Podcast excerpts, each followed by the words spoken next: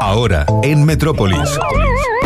Juan Dragoto presenta el top 10 de arcade de los 90.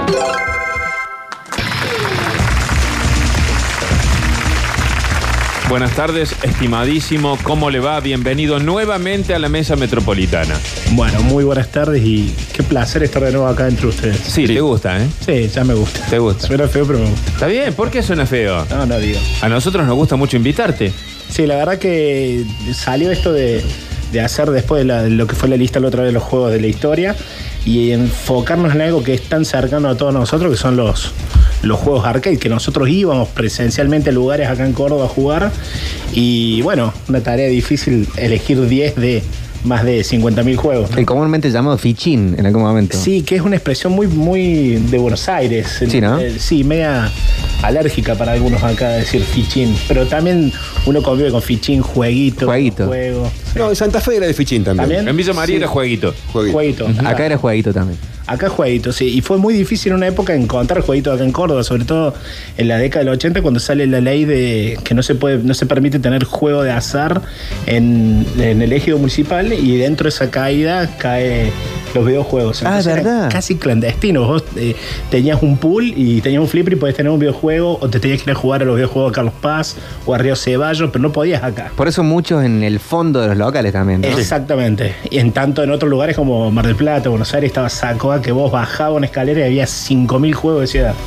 Y allá escondidos. Qué vicio. Sí. bueno, eh, vamos a hacerle lista. La lista vamos a enfocarnos en la década del 90. Eh, cuando empezamos a hacer esto de, hacer la lista, hablamos con un par de profes de, la idea de cuáles serían los juegos que más nos, representaban y los 10 elegidos. Y bueno, saltaban de todas las épocas. Dijimos, bueno, bueno, vamos a ordenarnos. Elegimos la década del 90 porque fue la década donde más consumo de, de videojuegos de, salón o recreativa, como le dicen los, españoles, había acá en Córdoba. Eh, la década de oro de los, de arcade en el mundo fueron los 80s. Atari que hizo los primeros Pong en el 70 y después empezó a aparecer juegos, no sé, como eh, Space Invader, el Tetris, el Donkey Kong, eh, todos juegos, el Pac-Man, juegos muy, muy populares que acá empezaron a llegar a finales de los 80, principios de los 90.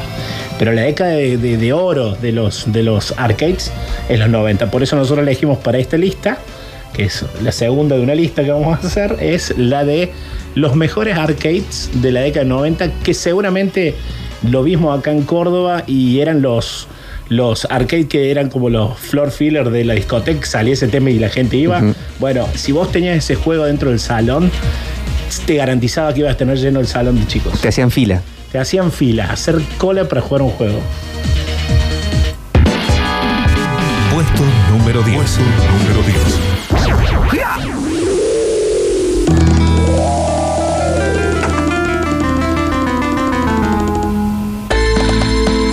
¿Suena la música? Vos sabés que la música es como que. eh, ¿Viste cuando te acordás algo y te lo tenés en la punta de la lengua? Yo siento gritos de gente dentro de una sala y que una, que una máquina está sonando, pero no sé cuál es. Antes se fumaban puchos también. Sí, sí. Eh, venían con cenicero. Sí, y es más, dentro del juego había se- esencia- secuencias que no tenían que ver con la lógica del juego, como, no sé, eh, una botella o un, un- un auto, algo que pasaba, que hacía que tomaras tiempo, fumaras, comieras el pedazo de, de sándwich, tomaras coca, antes de volver a seguir jugando. O sea, que eran como descansos, ¿no? No, ya sé qué juego es este. eh, Tremendo. De los mejores. Bien, este juego es de la empresa Konami, desarrollado y producido y publicado por Konami, y es el Sunset Riders. Sí, increíble. Bien, el Sunset Riders, no sé si se acuerdan, un juego. eh, 100%. Cuatro pistoleros que vos tenías para elegir y tenías que. Es, es lo que se denomina dentro del género del run and gun, o sea, correr o caminar y disparar, simplemente eso. Era uno que también eh, se podía jugar de cuatro. Simultáneamente. Lo, lo más importante de estos juegos es que empezaba a tener esta idea de multiplayer, no online todavía, estamos hablando 90 y el internet hasta el 94, 95 acá en Córdoba no estaba afianzado para hacer juego online. Pero esto eran cuatro personas jugando en los arcades que ya no eran las clásicas cajas verticales con una tele, sino que empezaban a ser alargadas en forma de un, de un semicírculo donde tenía los cuatro controles. Y había algunos lugares que conectaban varios teles Sí. y vos jugabas en uno, pero conectado con otros tres. Sí, exactamente. Y, se- y se hacía. Después vamos a llegar a un ejemplo específico de eso que se jugaba hasta ocho personas simultáneas. El Sunset Rider era un juego muy de- del spaghetti western. Que también en, en esta década, finales de los 80, nosotros este juego, el primero que tomamos es el 91. Sale en abril del 91, como dijimos, la empresa Konami. Y vos tenías cuatro personajes para elegir. Uno se llamaba Billy Cool, que era un, un típico cowboy con dos revólveres. Eh, Corman Wild, que era un tipo mexicano con un poncho y un rifle. Después tenías a Bob, que era el típico vaquero con escopeta y era el que no hablaba, tenía el yuyito en la boca. Y a Steve, que era, digamos, el, el más eh, el que menos el que menos se movía en el juego pero tenía una pistola muy muy poderosa y vos durante ocho niveles tenías que ir eh, matando secuencia de, de- de enemigos que venían eh, y por ahí cuestiones de naturaleza de golpe en el juego se generaba como una exclamación y venían como pequeños pollitos gallinas Sí. que mirando y vos sabías que tenías que saltar porque venía una estampida de, de- de vacas o de toros. Y después a los niveles. Cada nivel tenía su, su jefe final. Esto era el clásico de los arcades de los 80. Jugar, llegar a un jefe, matarlo y seguir al otro nivel. De, eh, eran ocho. Dentro de lo que más se recuerdan estaba Dark Horse, que era un caballero que llegaba en un caballo con dos pistolas y una, armadura de metal. Y cada uno tenía unas frases. A ver, en toda esta cultura post-80, media popera, era las, las, las frases eh, pegadizas, las catchphrases, estaban siempre en los juegos. Estos siempre te decían, por ejemplo, este te decía, me parece que van a estar en problemas. Y después que lo mataban te decía, no, el problema lo tuve yo. Todas cosas así tontas. Después tenías eh, otro que eran dos hermanos que estaban arriba de unos balcones y te tiraban granadas y vos tenías que matarle y después liberabas unas, unas bailarinas. Y el último, el jefe, que era Mr. Sir Richard Rose. eh, que, que tenía los poderes de todos los enemigos, digamos. Era como un Shansung. Era, sí, era, sí. Básicamente lo que hacía tomaba la mecánica de, de- de disparo, de esconderse de todos los que ya habías vencido y se ponía difícil. Además, lo tenía que matar dos veces, porque una vez que parecía muerto no estaba muerto. Y tenía su frase final que te decía, tuviste suerte. y ahí terminaba el, el- el Sunset Rider. Qué juegazo. Muy lindo, muy divertido. Puesto número 9. There's been a kidnapping. It's Rachel, the daughter of the president of Sersia. Get into the castle and rescue. Esto era como estar en una película. Tenía toda la. A ver, si yo te cuento la historia, el que no lo conozca, este juego es el Time Crisis. Time Crisis es uno de los primeros shooters eh, de lo que se conoce third person o primera persona, en un arcade que ya no era como los anteriores, sino que ya tenías una pistola, una pistola que apuntabas a la pantalla y tenías un pedal para esconderte o para salir a la escena y vos cargabas el arma cuando la bajabas. Eso era totalmente revolucionario. Piensa que en, en los 90 era una cuestión increíble. Y encima los personajes ya no eran 2D, eran personajes 3D. O sea que tenías que directamente. A ver, sentías como que estabas adentro de la película. Eh, la historia de este juego era una típica historia americana de una. De, una, de un país eh, eh, ficticio llamado Seria, donde había un, eh, dictador que era vencido por un enviado especial de una fuerza de Estados Unidos eh, que empezaba a, a controlar como presidente, que se llama MacPherson, esta persona, hasta que uno de los eh, sobrevivientes de la familia del dictador le secuestra a la hija que se llama Rachel, y ahí es donde vos elegías y entraba en acción con un personaje que se llamaba Richard Miller, el típico One Man Army, un hombre que él solito podía ganarle a todos y tenías que recatarlo. Ahí justo se escuchó Rachel.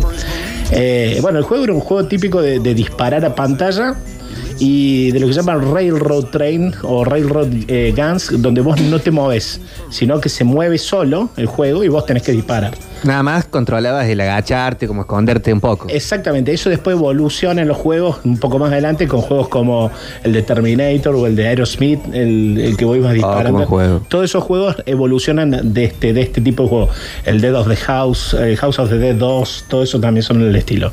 Y la escena final, eh, digamos, icónica de este juego es el enemigo escapando en un helicóptero, que no se vio nunca en Hollywood, con un detonador en la mano para volar todo, que tampoco se vio nunca, y vos justo le tirabas un tiro y explotaba él en el aire, y obviamente vivían felices en, un, en una relación heteros, eh, digamos, eh, eh, heterosexual, heterosexual típica de Sí. los héroes de Hollywood, ¿no? Estaba buenísimo aparte porque no era lo mismo cuando le disparabas en un brazo o en el pecho o en la cabeza a los enemigos. No, el enemigo, nosotros veníamos de ver el 2D que le pegaba y se, se achicharraba tipo el, el, el Pac-Man. Y Sí. en este caso le pegaba el hombro derecho y giraba hacia la izquierda. O si le pegaba una pierna, se caía para adelante. O sea, era realmente como decir, qué realismo en estos gráficos 3D que ya estaba potenciando algo que iba a venir después, que lo vamos a ver, que son los virtual. Puesto número 8. Ah, bueno, ya con la música. Este es momento pogo. Ese Daytona, vos entrabas a una casa de juego y escuchabas eso. Sí. Porque no sabía de dónde venía, pero se escuchaba el Daytona. El Daytona este fue compuesto por Toshiro Nagahoshi, que era el, el que hacía la música de todos los juegos de Sega en ese momento. ¿Bien? Obviamente que este juego, estamos hablando de Day- Daytona USA, que después mm, mi- mi- cambiaría lo que sería el Daytona Crossing the World, que era más o menos lo mismo.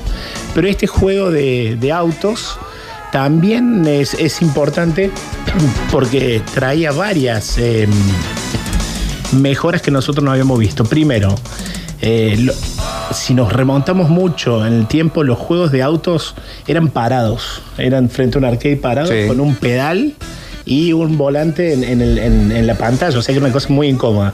De ahí ya pasamos a esto que ya empezaron a ser sentados, con asientos de, de piloto, con volante. Regulables, Regulables. altura, de largo. Exacto. A ver, se hacían en el mundo los, los arcades para estos juegos dependiendo del poder adquisitivo del país. A ver, si Claro. uno en primer mundo eran hasta con, con vibración, con, con la traba del volante. Que llegó. Acá llegaron algunos.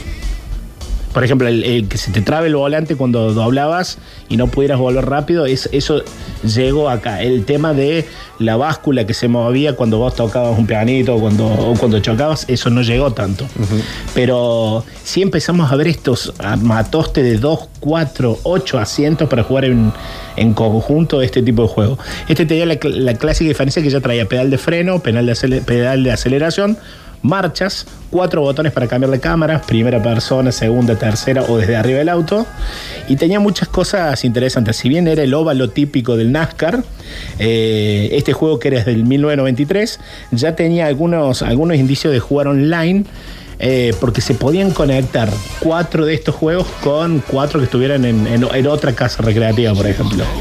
Ah, no solo en el mismo lugar. No solamente en el mismo lugar, sino que ya se podía. Es más, no sé si recuerdan, en la década del 90 había un programa que se llamaba. eh, eh, en, el canal Magic, el Ni- Nivel el X. Nivel X. Sí. Nivel X se hace un torneo donde se jugaban en todas las provincias eh, y después había un ganador que se ganaba en ese momento lo más codiciado que podía haber, que era la, la Sega Dreamcast, que era como la consola del momento.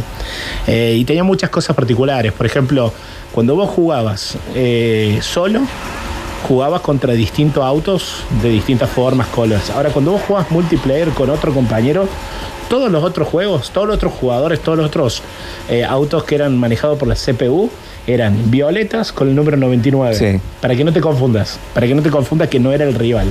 Y los autos eran rojo y amarillo. Aparte, le- empezaban a deteriorarse los autos, no era que est- estaban siempre igual. Se empezaban a romper, podías romperlo al otro, lo- lo- lo- como que le- cerrabas contra una, contra una curva y le hacías dar 17.000 vueltas. Mira, lo que decía es tan preciso como que a partir de este tipo de juego Sega incorporó en el desarrollo lo que se llama texturas.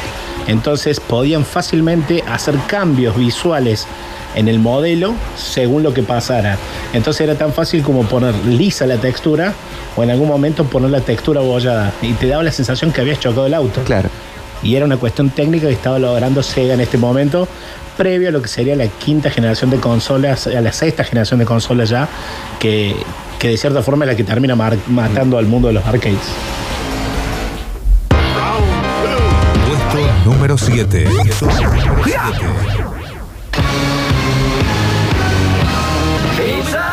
Ah, bueno. Si el otro era para Pogo, este es ya directamente para ponerse en cuero. Bien, es imposible decir el nombre del juego sin cantarlo. No. Porque cuando uno dice Teenage Mutant Ninja Turtles le sale el cantito. Sí, la melodía, La todo el mundo se la armó en la cabeza. Bien, y este juego también de la empresa Konami, ya se anota con dos Konami, es un juego en el cual eh, también de la misma forma que habíamos visto el Sunset Rider, empieza esta costumbre de jugar de a muchos, jugar de a cuatro. Y obviamente que este juego no podía ser de otra forma que no jugarlo de a cuatro. No. Simplemente porque las tortugas son cuatro. Vos sabés que eh, este juego empieza con una cinemática en la cual eh, el malvado. eh, em, Shredder, o el destructor. el de- exactamente, Shredder eh, se roba la estatua de la libertad. Sí. y este- está bueno porque justo en esos momentos estaba David Copperfield, tenía un show en Las Vegas donde hacía desaparecer a la estatua de libertad. Entonces era como, era como una burla interna, porque uno de los productores de este juego que es Matucci Uzumi, era el que había estado en la producción de algunos efectos de los, de los eh, trucos de David. Ajá.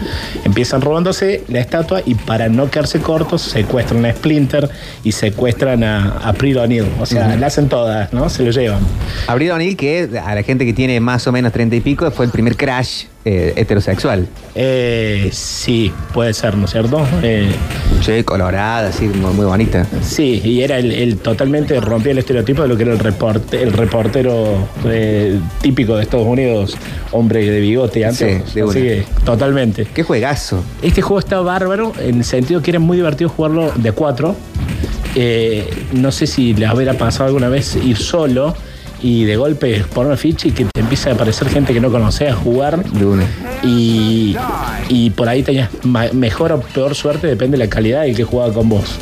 El juego básicamente era un típico beat 'em up donde vos vas en un scrolling lateral, o sea, de un lado al otro, dándole eh, eh, golpes a los enemigos que van apareciendo. Y era medio corto en presupuesto con el tema del diseño porque, eh, por ejemplo, los enemigos típicos de, de los eh, de las tortugas aparecían dos o tres veces, o sea, no, no tenían re- cambio de, de enemigos, o sea, eran siempre los mismos. Sí. Eh, y bueno, vos elegías igual que en el Sunset Rider según qué te, qué te gustaba. Si vos elegías a, a Donatello, sabía que tenías un ataque más lento, pero más, más largo, porque usaba el bow, que era el palo. Si elegías a tanto, eh, tanto a, a Miguel Ángel o a Rafael con los nunchakus o con las pequeñas espadas, Sai, se llaman esas espaditas, era mucho más rápido, mucho menos alcance, pero más, más rapidez. Y el balanceado perfecto era obviamente el que tenía Leonardo con la katana. Entonces Claro, el líder. distancia y aparte tenías buen, buen, buen golpe corto a corto. Este juego eh, aprovechaba de cierta forma la fama que estaba teniendo la, la, la serie, ¿no cierto?, de las tortugas ninja a nivel mundial. Y después vamos a ver que si esto se repite. Los juegos que tienen una licencia o una IP, una, una propiedad intelectual muy copada, se vuelcan a un videojuego y puede ser o exitosísimo o puede ser directamente detestable. En Claro. este caso era uno de los que fue exitoso. Y esos por ahí su- suelen copiar el formato cuando le va bien al de las Tortugas Ninja, de 4 o el Sunset Rider. Después aparecen varios juegos con, con otros personajes, pero con una misma modalidad, como si fuera un, un molde. Exactamente. lo- a ver, en, nosotros cuando estamos desarrollando juegos en la industria decimos resquineo. Se resquinea, se le da una nueva skin, una nueva piel, una nueva cara, algo, a un motor que ya tiene que funcionar. Nosotros tuvimos Sunset Riders. Tenemos Ninja Turtle, eh, Mutant Ninja Turtles o Tortugas Ninjas.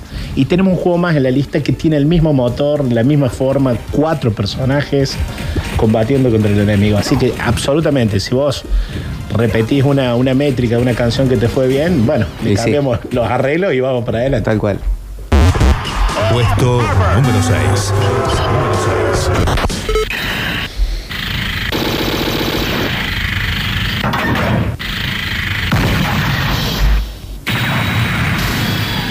Metal Slug.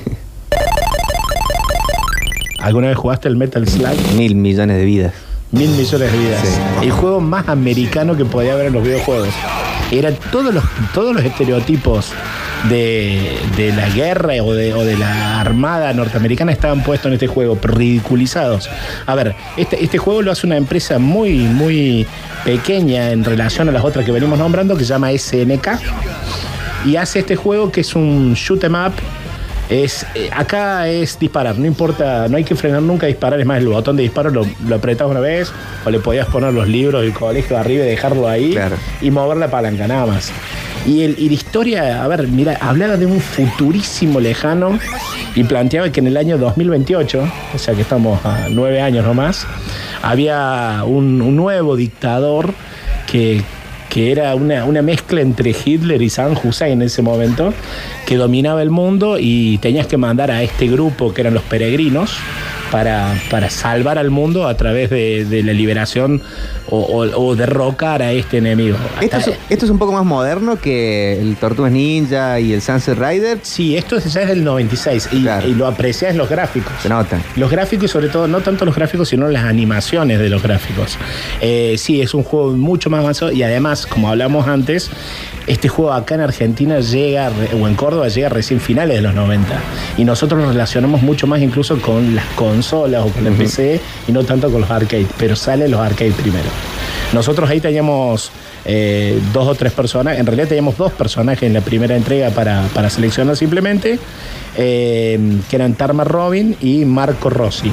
Muy italiano el nombre de uno de los guerreros, pero el- el- la simbología era, era tipo nazis, eran, era tipo esvástica los enemigos, y era un juego absolutamente que vos lo jugabas de, de que empezabas hasta, hasta que terminabas, matando, matando, no pensando y, y- y no entendiendo la historia. O sea que tiene cosas muy, muy curiosas. Por ejemplo, eh, en las ciudades que vos iba atravesando tenía muchos carteles en, en árabe, escrito en árabe Sí. o escrito. Y ha habido locos que han tomado captura y lo han puesto en el traductor y todos los carteles tenían frases como eh, necesitamos remedio o eh, no, no tenemos cloaca, tenemos diarrea. O sea, como mensajes ocultos de, de lo que podía ser este, esta, esta tiranía que es totalmente en contra de lo que es el ideal de los americanos. Es que ¿no? termina siendo mucho una crítica a la cuestión tanto de guerra, de armamentística norteamericana, como la, la, la caricatura parodiada, pero metiendo un mensaje Y importante. el mensaje está de los dos lados, ¿no? El, el mensaje de eh, pueden aparecer los líderes en el mundo más ridículos como este y sin embargo vamos a mandar tropas a ese líder más ridículo que aparezca en el mundo. Claro. O sea, el mensaje está. Señoras y señores, vamos a hacer una pausa. Me imagino la cabeza de las metropolitanas y los metropolitanos explotando por el aire con tantos recuerdos y cosas. ¿no? Quedan cinco. Quedan cinco todavía. Así es que no se vayan. Vamos a una pausa y ya regresamos con mucho más. Les tengo una buena y una mala. Mientras muchos noticieros corren por detrás de la noticia, nosotros preferimos esquivarla. ¡Qué bárbaro! Metrópolis. Una gambeta informativa radial en la siesta ciudadana. La locura ríe bajo la presión mientras llegamos al límite. ¿No podemos darnos una oportunidad más? ¿Por qué no podemos dar al amor esa oportunidad más? Metrópolis, nuestro último baile. Creo que la única manera que deben tener los conciudadanos en este momento de no estar moviendo permanentemente los dedos es sentarse, si están en una silla, sentarse arriba de las manos, ¿no? Señoras y señores, seguimos con este top 10. Bueno, muchísimas gracias por estar. La gente está enloquecida. Bueno, muchísimas gracias. Seguimos con el puesto. Ese. Este es más difícil sacarlo por la música, porque iba directamente a lo visual. Iba directamente lo que vos ibas a buscar en la década del 90 cuando jugabas juegos, por ser nosotros un país muy futbolero. Y obviamente que el puesto 5 es para uno de los juegos más importantes que tuvimos en, en el tema fútbol, que fue el Virtual Striker. Increíble. Increíble. Mirá que ha habido juegos, mirá que ha habido juegos de fútbol, desde el kickoff, que era ese, esa, esa mesa de vidrio que vos veías de arriba, se veían nada más que las cabezas y los hombros y corrían en diagonal, eh, hasta, hasta lo que fueron los International Super Soccer que estaban en los, en los arcades, que después terminaron siendo los, los Pro Evolution, Claro, o los lo Winning Eleven, los Pro Evolution, depende de dónde estabas. Que le podías meter una piña al árbitro. Que, eh, sí, y, y después corrías. Sí. Bien, el Virtual Striker fue todo un suceso.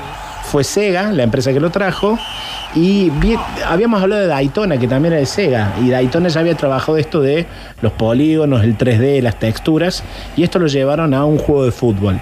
Y el juego de fútbol que sacaron, el Virtual Striker, salió en el año 94. ¿Qué acontecía a nivel mundial en el 94? Mundial. El mundial. ¿Se acuerdan la zona que nos tocaba a nosotros?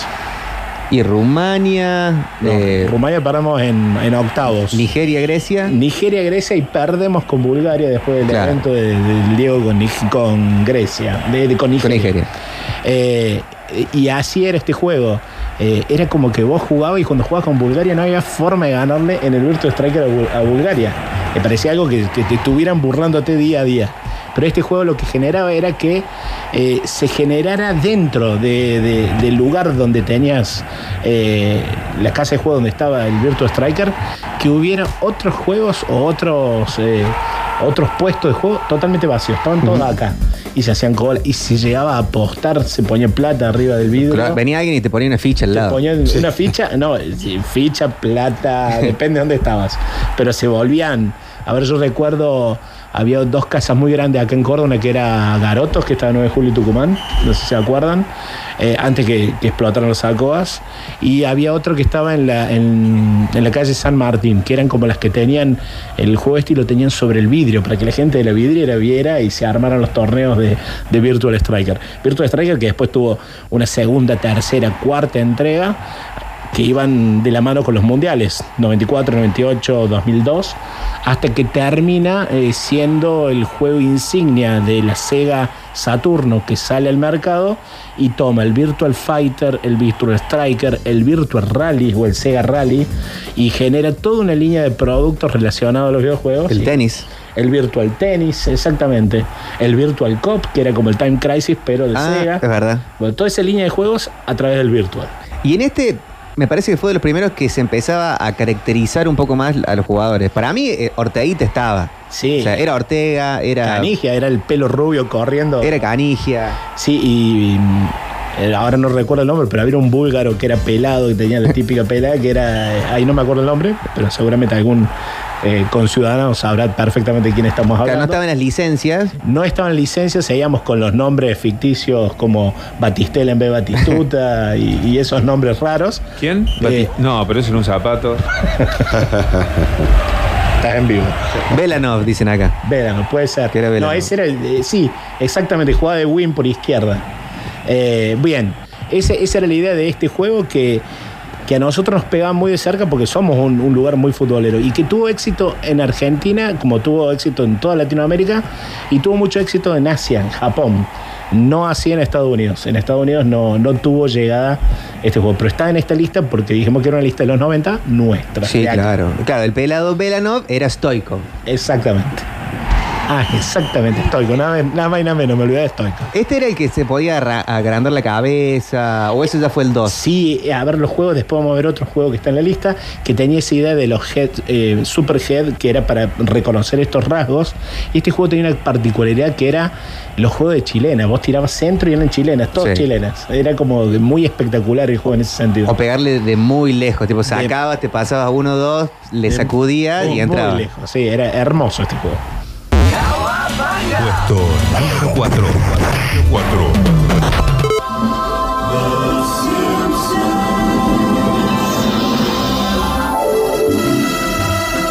El álbum blanco de los eh, arcades.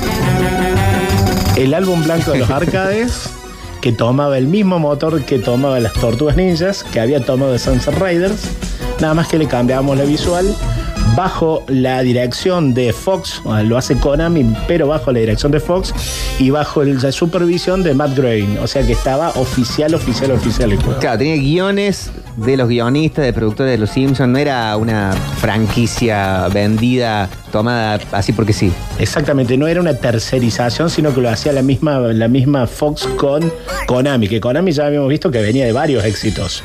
Ahora, ¿cuál era el problema? El guion eh, que vos planteás era como muy simple para lo que nosotros estábamos acostumbrados a los Simpsons.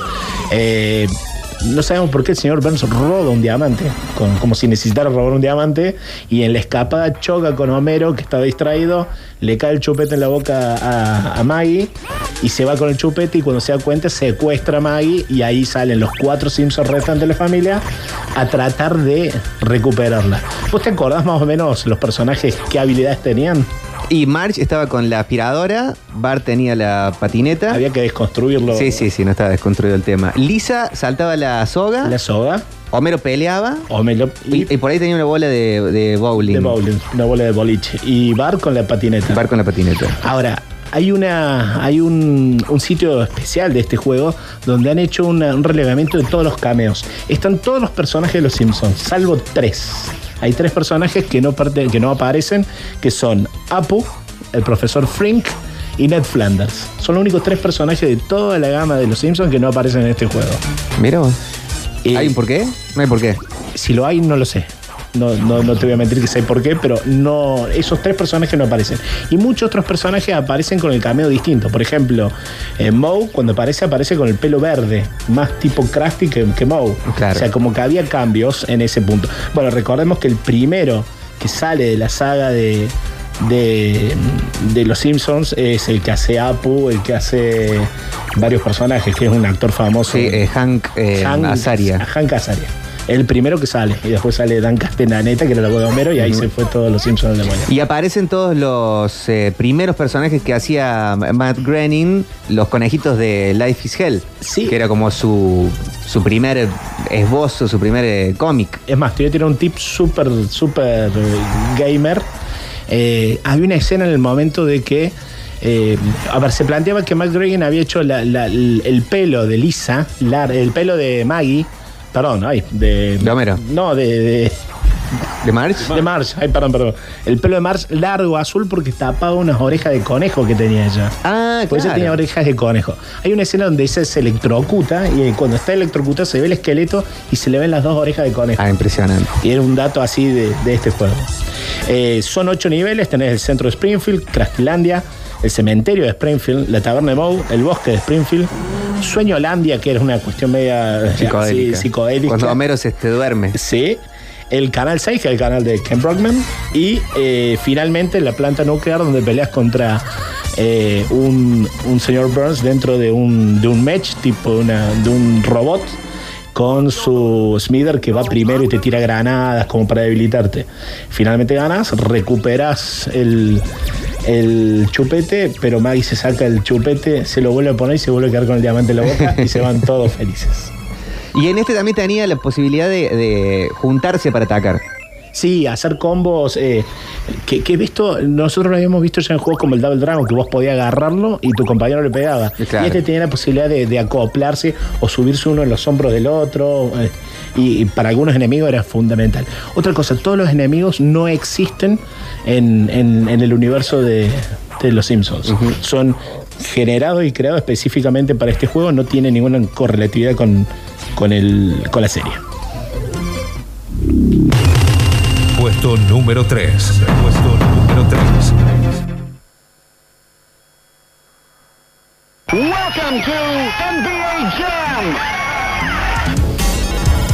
Bueno, ¿escucharon ahí que decía? Sí, está NBA todo. Jam. Y que con los mensajes de Winners don't use drugs. el primer mensaje así. Bueno, ahora nos vamos a meter en un sprint final eh, donde hay muchas cuestiones de estas. El NBA Jams lo hace una empresa llamada Midway que lo, sacan en 1994 y era por una idea de, a ver, de poder llevar más allá de las barreras de Estados Unidos el, el básquet, ¿bien? Y tenías conferencia este, conferencia oeste, tenías dos personajes, estos personajes jugaban dos contra dos, generalmente era un, un pivot un jugador alto y fuerte y un base una ayuda base que era alguien que tiraba triple de lejos. Tenías, no sé, por nombrarte alguno, eh, Larry Johnson y Alonso Mourning dentro de los eh, Charlotte Hornets. En los Bulls estaba Scottie Pippen y Horace Grant porque eh, Michael Jordan tenía la licencia de su, de su nombre y no lo podían utilizar. Claro. Licencia que no tenía, por ejemplo, en los Orlando Magic, Jaquín O'Neal, que sale en el primer arcade, pero cuando ya sale para consola, lo reemplazan por Scott Kiles porque ya no tenían los derechos de, de O'Neal. Es verdad. Y así eh, vos jugabas. Yo favorito mío eran los Utah Jazz, que lo tenías a Karl Malone y a Jock Stockton, que Sí. tiraba donde tiraba lo metía. Este juego, eh, si, si bien salió de Estados Unidos, se popularizó en todo el mundo y lo que generó tan importante es que generó una cultura a través de las frases. Tenía un comentarista que era Herb Bones, que era el que hacía las, pa- las palabras, las frases, y de ahí te van a sonar o te vas a acordar de algunas frases. Por ejemplo, el boom shakalaka, Sí. cuando hacía un, un- una de estas Una- una volcada. Sí. Otra clásica era el Rejected. Rejected era cuando te ponían un tapón. Y el Rejected se usó en todo el mundo como, no sé, salías con una chica y te dejaba pagando y te decían Rejected. Sí. Te gritaban. O sea que eran frases muy comunes. Una que sí se adoptó acá en Argentina es el eh, Star on Fire. El Claro. on fire, cuando a alguien le viene bien las cosas, está, es Rona, estás on fire y viene de este juego. Que era cuando me metías tres triples. Cuando vos metías no cualquier instancia de tres consecutivos, te ponía el aro de fuego y de donde tirabas, entraba. Claro.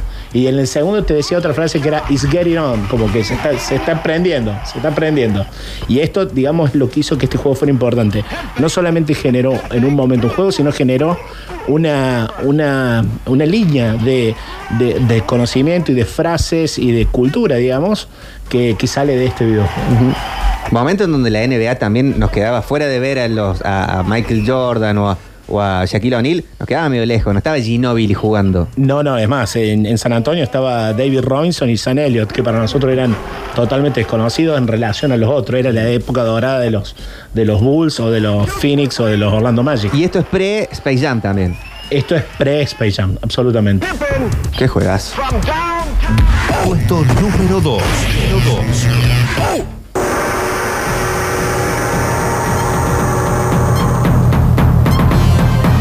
Momentos fuertes.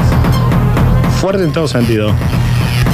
Acá se fue todo el demonio con el tema de los videojuegos. Siempre me voy a acordar la primera vez que vi este juego en el eh, City Game de Carlos Paz. ¿Y lo viste solo o lo viste con un adulto? Porque si había un adulto te sacaba de los pelos y te decía, esto no es para vos, y te llevaba. Sí, sí, creo que estaba solo y vinieron y me sacaron, tipo, a lo, a lo Bart, venga para acá. Bien, obviamente Mortal Kombat, el, seg- el primer juego de lucha que vamos a tener en la lista. Y este juego fue muy, eh, muy novedoso porque primero no usaba ni 3D ni sprite, sino que utilizaba la técnica del fotomontaje, o sea, con las imágenes reales, hacían la captura del movimiento, que después se llama mocap, que es el movimiento de captura, donde tenían los personajes reales. Entonces vos estás viendo como una película, lo que hacía más violento aún el momento de mayor violencia del juego. Sí. Tal es así que este juego que lo hace, lo desarrolla también Midway, para que tengamos otro ejemplo más de lo que era Midway. Mismo de NBA Jam. El mismo de NBA, de NBA Jam, que después más adelante vende los derechos a Warner Bros. A ver, el primer Mortal Kombat salió en octubre del 92. Después salieron 10 más. Hace poquito, en abril de este año, ya salió el, do- el, el 11, el Mortal Kombat 11, donde ya tiene un montón de peleadores, donde en algún momento pasó de ser un juego de combate uno contra uno a ser un juego eh, donde vos avanzabas como una historia que no tuvo éxito. Pero lo, lo más importante es que este juego inicial tenía a Liu Kane, Sonya Blade, Liu Kane era un Shaolin, eh, Sonya Blade era una especie de policía de Estados Unidos que estaba persiguiendo a otro que se llamaba Kano, que era un criminal, que era el que te sacaba el corazón. Sí, el del ojo. El de ojo Terminator. Eh, estaba Johnny Cage, que era un actor. Porque este juego dicen que había sido inspirado en Jean-Claude Van Damme. Y que en algún momento dejó de, No pudieron tener los derechos. Y lo ironizaron con Johnny Cage, que hacía el mismo split de piernas para pegar, esas mismas cosas. Y después tenía Sub-Zero, Scorpion y. em, eh, Reptile, que era la versión oculta de, de Sub-Zero Y Raiden. y Raiden, que eran verde, amarillo y azul, los tres. Eh, y después tenían los enemigos, los enemigos que no podía elegir, que eran Reptile, Goro, que era el único que no estaba hecho real, sino que era stop motion hecho con, con, con cerámica, con arcilla, hecho el muñeco. Y tenías el, el principal que tenías que derrotar, que era obviamente Shang Tsung, que era el más malo de todos. ¿Qué tuvo esto de, de problemático? Este juego puso en alerta a toda la comunidad de Estados Unidos por el tema de la violencia, por el tema de las fatalities, estas escenas que eran totalmente gore, sangrientas, nunca se había visto en los juegos esto, y esto movió hasta el mismísimo Senado de Estados Unidos a decir, esto no puede ser, esto hay que prohibirlo, o al menos no hacerlo para menores. Y de ahí nace, eh, impulsado por una vieja censora que era Tipper Gore, que es la que hizo los Parent Advisor en los, los discos que tenían letras obscenas, que son esa etiqueta negra y blanca que te aparecían en los CD cuando los comprabas, eh, generaron el SRB, que es como el rating de lo que puede y no puede ser para mayores y menores. Que lo hace la misma persona en la misma época, más o menos con los primeros discos de Marilyn Manson, ese momento. Claro. Nine Inch Nails, que por ahí veían un mensaje raro.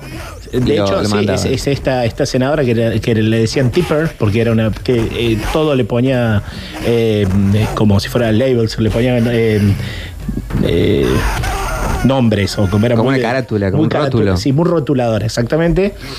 Eh, que era una senadora y prohibía, trataba de prohibir la música heavy metal, trataba de prohibir las películas de terror, trataba de vivir en un mundo muy rosa y este juego venía totalmente disruptivo a romper todo. Y este es lo que hace que hoy todos los juegos que ustedes ven de PlayStation, de Xbox, de PC, tienen una pequeña letra que es E, M, R y que tiene el nivel. Es más o menos como la clasificación del cine, más 13, más 14. Y nace de este juego que de cierta forma fue como una fatality. Es más, al año siguiente sacan el Mortal Kombat 2 y en, en burla sacan las eh, Friendship, que ya no eran la fatality, sino que bailaban o le hacían muñequitos de papel. Y después sacaron la Babality, que era como el Babylity, que era con los bebitos, Sí. como burlándose de, de- de lo que había pasado. Así que Baraka con las manos de tijera le hacía un collage. Exactamente. que ya, eh, ya, em, el Johnny Cage bailaba y te firmaba un autógrafo y te lo ponía en la pantalla. Oh, claro, iba para la pantalla. Sí, sí, sí, eran todos los. Y rompían por completo el- el, eh, la, la cuarta pared también. Bueno, varios de estos juegos lo, lo hacían, pero eh, en esto de. Por ahí eh, era un golpe que te pegaba contra la pantalla. Sí, incluso el, clásico del, del Mortal Kombat 1 ya, cuando vos hacías una fatality, eh, había una de las fatality que no era de desmembramiento típico del, del adversario, sino que en un escenario específico llamado The Pit, que era como si fuera un foso, caía como 20 metros y caía sobre unos pinchos. Que la versión primera tenía sangre por todos lados y en la versión de consola le sacaron la sangre. Claro. Como si hubiera caído milagrosamente entre todos los pinchos sin tocarse. Y estaba todo bien. Yo leí una cosa que me pareció fabulosa de Sega, que cuando lo sacan en consolas, Nintendo no pone la sangre para el Super Nintendo. Sega no lo pone, pero pone un truco para habilitar la sangre. Exactamente. Y eso, en el momento que, no sé quién me lo habrá contado, cuando iba al colegio, dije, chao, fabuloso. Te cuento la última, Sega, cuando lo saca, lo saca en CD. Porque en Nintendo era en cartucho. Cuando saca en CD, la, la Fatality leía del lector del CD que era un X de velocidad. Entonces el juego venía perfecto. Cuando ejecutabas la Fatality, empezaba a cargar.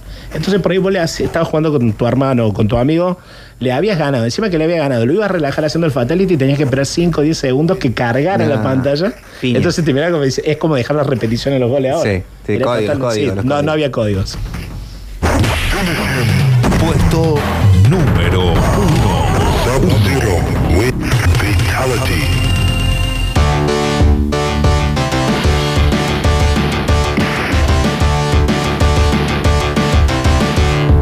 Pasa con pocas películas que la segunda parte es más famosa que la primera. Puede, puede ser con Terminator 2, más Sí. famosa que la 1. En realidad, esta es la tercera entrega, porque ya estamos hablando, obviamente, de Street Fighter 2. Street Fighter 2, que se conoció en todo el mundo como The World Warrior, porque iba por todo el mundo en un mapa de selección totalmente asiático. ¿Por qué digo esto? Porque a la, a la- a la izquierda está primero Asia, África, y a la derecha está América, cosa que nos nos dejaba medio raro cuando lo veíamos. Sí. Y tenías en cada país un representante de ese país. Que esto, igual que el Mortal Kombat, viene muy de una cultura en ese momento de las películas de Bruce Lee, donde había combate, donde había torneos que generaban un que eran a muerte, cosas de ese tipo.